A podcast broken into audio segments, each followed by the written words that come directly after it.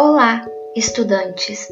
Neste episódio, vamos ampliar um pouco mais nossos estudos sobre o que é história e como se faz o estudo da história enquanto uma disciplina. Todos os vestígios deixados pelas gerações passadas são fontes históricas, que podem ser analisadas pelos historiadores para produzir conhecimento histórico.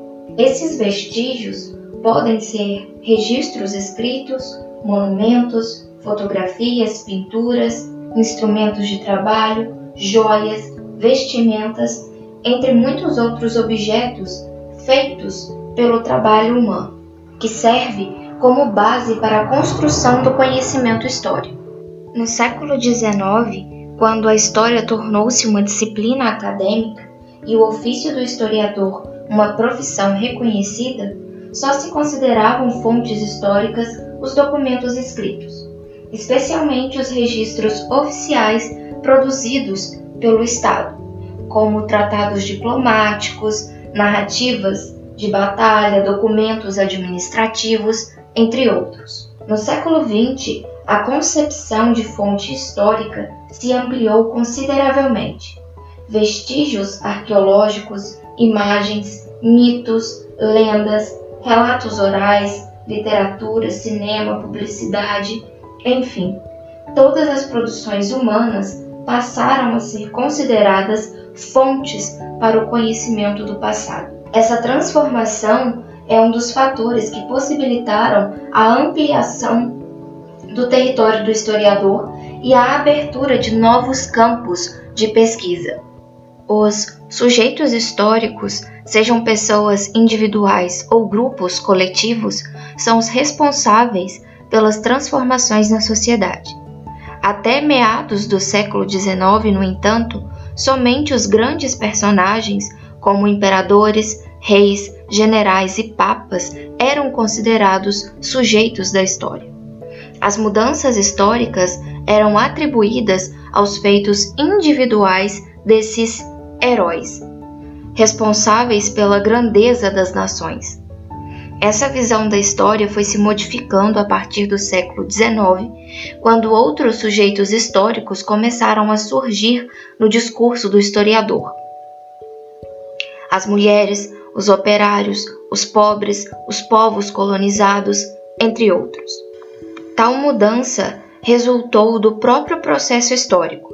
A partir do momento em que começaram a se revoltar contra a dominação, os grupos humanos inferiorizados na sociedade passaram a construir uma memória e a exigir um lugar na história. Ao ampliar o campo de observação, os historiadores do século XX não se limitaram mais à ação dos personagens considerados grandes sujeitos históricos, mas procuraram dar sentido à experiência cotidiana das pessoas comuns, mostrando que, por exemplo, o mais humilde soldado do exército de Napoleão era um sujeito histórico tanto quanto o próprio Napoleão. O historiador também voltou seu olhar para o pensamento, os costumes e o modo de vida das pessoas comuns. Foi assim que se desenvolveram novas e importantes áreas da história, como a história oral e a história das mentalidades. A própria realidade é socialmente construída e varia de acordo com as experiências vividas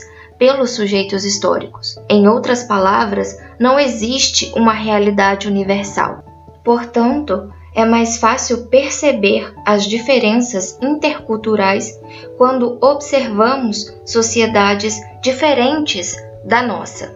Por exemplo, os esquimós, entre outras particularidades, costumam surpreender pela capacidade de distinguir diferentes tonalidades de branco, cor predominante naquelas paisagens geladas do extremo norte. Já a comunidade dos Bororós, bastante estudada pelos antropólogos, celebra tradicionalmente rituais funerários que chegam a durar meses entre a morte e o enterro definitivo dos ossos do indivíduo morto. Podemos dizer, então, que a visão de mundo de determinada época ou lugar expressa crenças, valores, experiências dos sujeitos históricos que vivem ou viveram naquele contexto. Sendo assim, não existe nenhuma sociedade sem memória, seja por meio de mitos, lendas ou relatos orais, seja por meio de documentos escritos, imagens ou monumentos.